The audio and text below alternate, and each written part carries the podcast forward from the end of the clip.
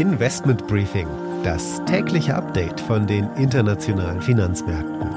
Ein The Pioneer Original. Wie erwartet hat die Fed die Zinsen erhöht. Investoren kaufen wieder Aktien. Die Märkte erfreuen sich mit ordentlichen Zuwächsen. Öl ist stabil bei ca. 100 US-Dollar je Fass. Auch das hilft den Aktienmärkten. Stehen wir vor einem Durchbruch in den Verhandlungen zwischen der Ukraine und Russland? Es sah gestern so aus. Ob sich das wirklich materialisiert, muss man natürlich noch abwarten. Unternehmen wie BMW fühlen die Auswirkungen des Kriegs schon jetzt und senken ihre Prognose. Linde zieht sich aus Russland zurück, obwohl Gazprom einer der wichtigsten Kunden war.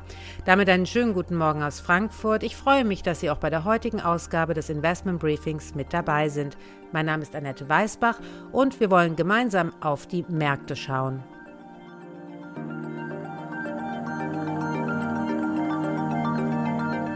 Der Blick auf die heutigen Themen. Es geht natürlich zuerst an die Wall Street nach dem Zinsentscheid der Fed und damit zu unserer Börsenreporterin Anne Schwedt. Ja, hier hat Fed-Chef Jerome Powell die erste Zinserhöhung angekündigt. The FOMC raised its policy interest rate by one quarter percentage point. Die Zinsen werden also um einen Viertelprozentpunkt erhöht. Wir schauen uns an, wie der Markt darauf reagiert hat.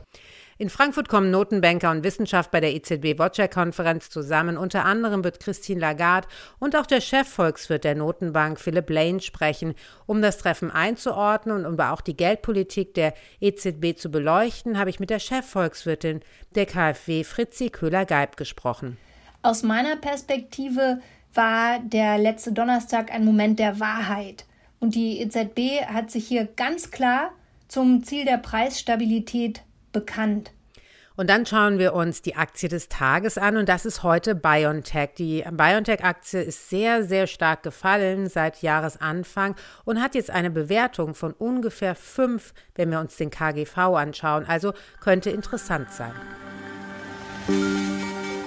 Das sind die Themen heute. Die komplette Ausgabe hören Sie als Teil unserer Pionierfamilie. Damit unterstützen Sie unabhängigen, werbefreien Journalismus. Alle Informationen dazu finden Sie auf unserer Webseite thepioneer.de. Ich hoffe, wir hören uns schon bald in aller Ausführlichkeit wieder.